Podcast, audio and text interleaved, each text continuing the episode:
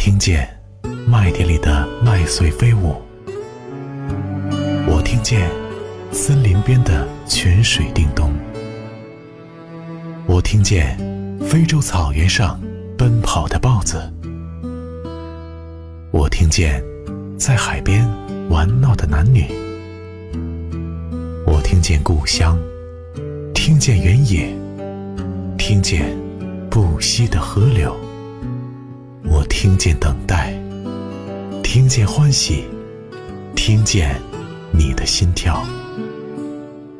可是我风尘仆仆归来，要带着怎样的心去生活，才会不显得疲惫？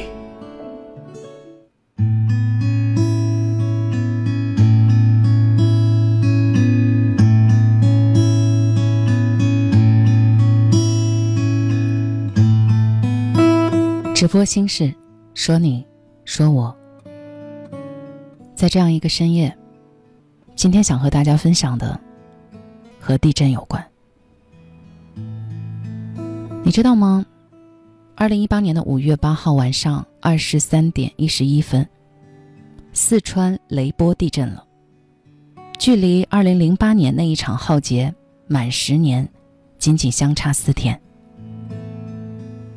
之前我看过一个话题，问的是：如果你能够回到十年前，最想做的事情是什么？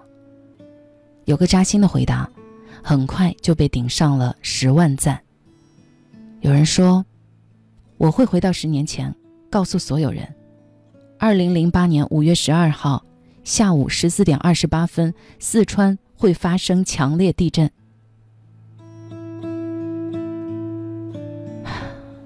一晃，快十年了，我们都无法忘怀十年前那一段模糊却又历历在目的经历。它早已经深深的融入了我们的一生，也成为了我们心底偶尔会被触发的余震。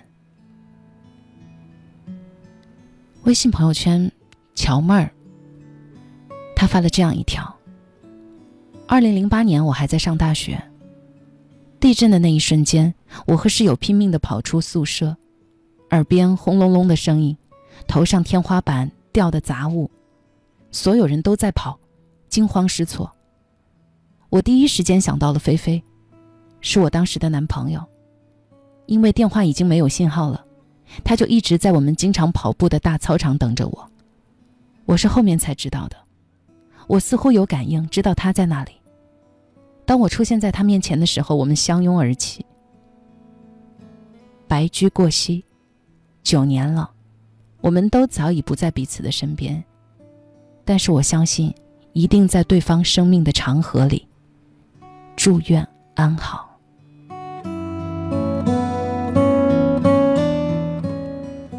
这是我在朋友圈看到的，深受感动。十年前。地震来临的那一刻，他飞速的跑向他，而他呢，也在操场找寻着他。尽管后来两个人还是分手了，但互相不埋怨，像是亲人那样。曾经生死与共，相拥而泣，到现在，只会默默祝福，相视一笑。大家都很想知道，这十年，那些经历了地震的人。后来都怎么样了？其实，这些就是他们的故事。今天要说的第一个故事，是有人在废墟捡到了一本日记。他找日记的主人找了整整十年。他写了一张小字条，说：“我替你保管了日记本，也没办法为你续写余生。”十年前，那一场地震来临的时候，重庆的空降兵赖鹏正是参与到汶川救援的一员。他在绵竹中学的废墟里面捡到了多张沾满灰尘和血迹的日记本。他把这一些零碎的文字拼凑起来，才发现日记的主人是一个名叫邱程程的十七岁女孩。它上面写着的是。四月十四号，我邱程程要考大学，我们一起考大学。加油！这十年来，赖鹏一直想要寻找到日记的主人，可多方打听以后才知道，原来程程已经在地震中遇难了。赖鹏忍不住哭了，他说：“十年，我一直不想面对的结局，终究还是来了。这个结局，太残酷了。”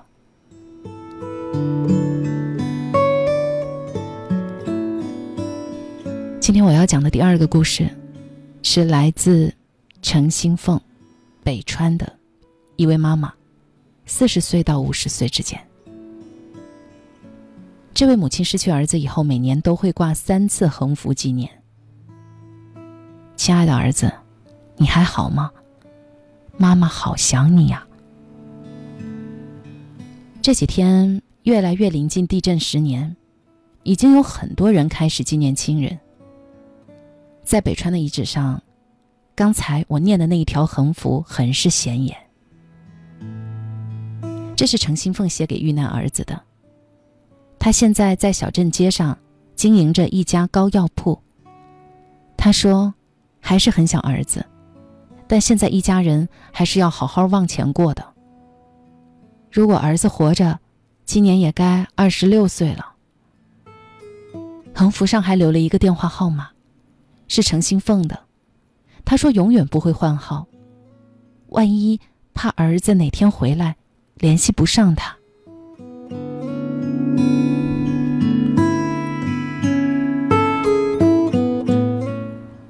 第三个故事是来自成都的刘子伟，他写的是二十五岁到三十五岁。他最遗憾的事情，就是在灾难来临的时候，没有牵住他的手。最遗憾的是，你成为了我余生的余震，根本忘不掉，这真的是一辈子的事。当年地震发生的时候，刘子伟逃过一劫，只是轻伤。他先是躲在楼道，等地震减弱了以后，然后一口气从楼上冲了出来。可最遗憾的是，他没有拦住那些回去拿东西的同事。后来，他们都被吞没在余震当中。在那其中，有一个是他自己喜欢了很久的人。他说：“如果可以的话，我一定要再勇敢一点，拉住他的手，说不定这十年会是更好、更更好的十年。”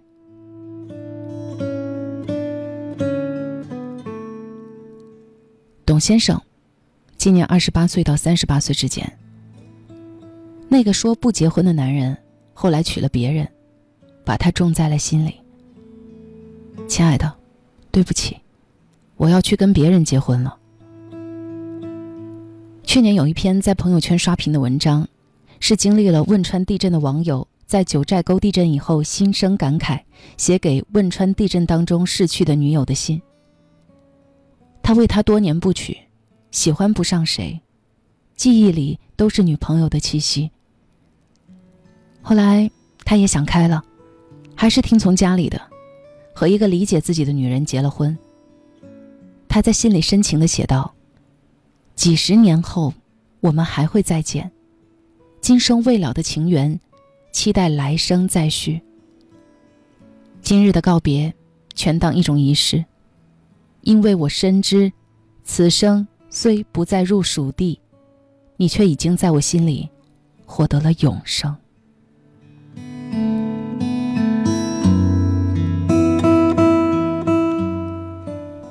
接下来的故事发生在来自映秀的杨云清，他写的是五十八岁到六十八岁。十年生死两茫茫，不思量，自难忘。这个英雄救出了十多个人，却没有能救出自己最爱的妻子。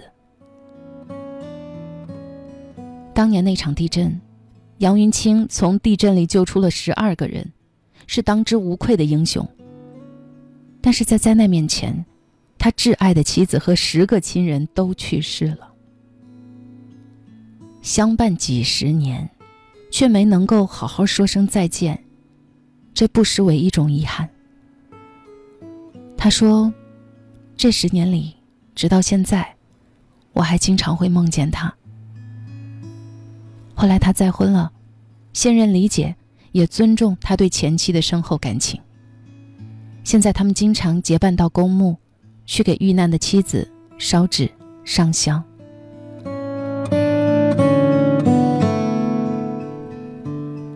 来自北川的李启明记录了十六岁到二十六岁。他经历了那一场地震，此后余生逃了足足十年。他说：“我做了一个十年的梦，到现在还没有醒来。”当年他家住一所小学的对面，地震后很长时间都没有缓过来，一听到货车声音就会很害怕。他亲眼见证了生命的脆弱。很多人明明还活着，却只能眼睁睁地看着对方死去。还有一些人为了救家人，其实已经知道没有生存的可能，可是还在坚持，在废墟里逃得满手鲜血。我做了一个很长的梦，梦见废墟下所有的学生都被救了出来。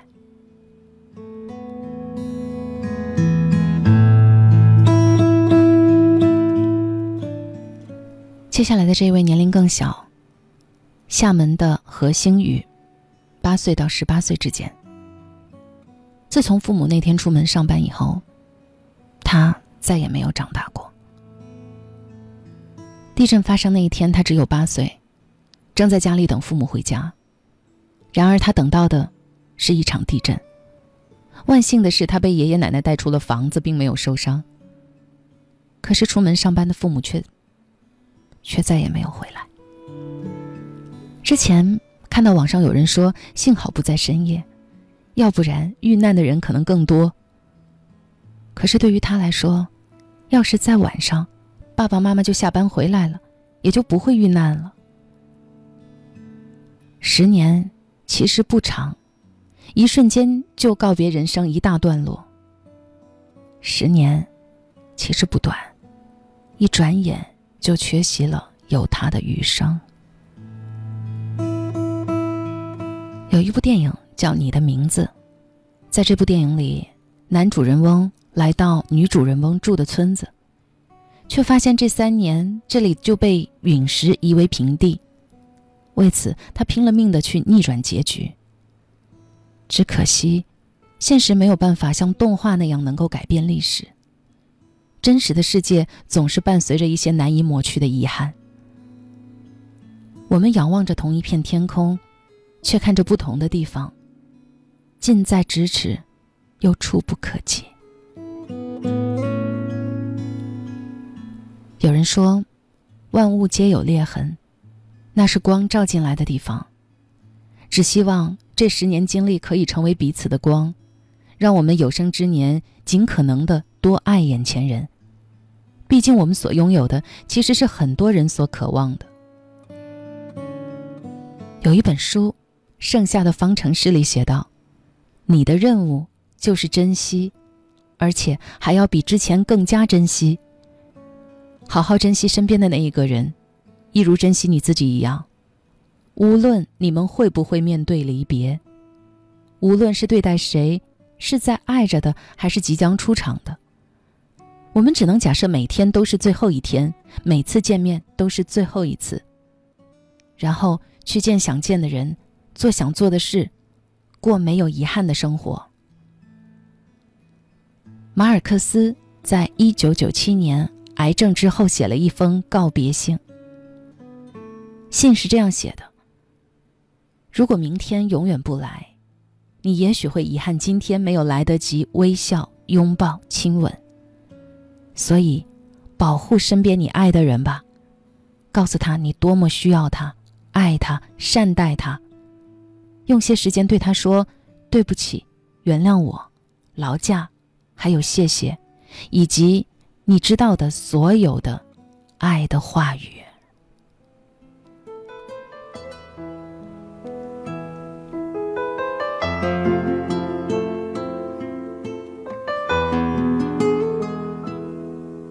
那是一个秋天，风儿那么缠绵，让我想起他们那双无助的眼，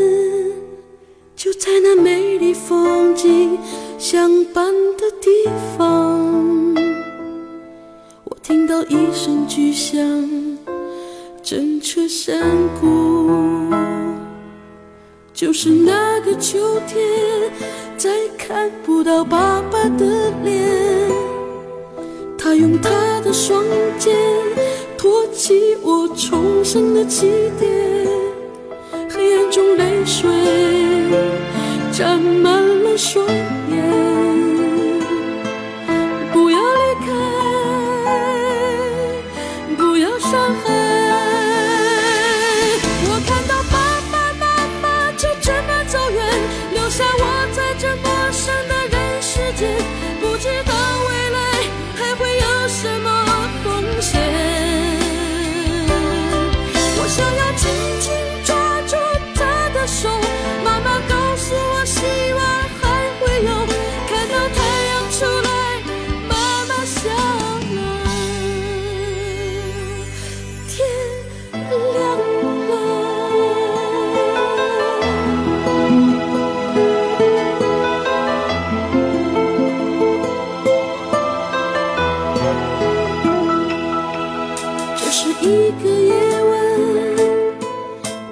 星星点点，我在梦里看见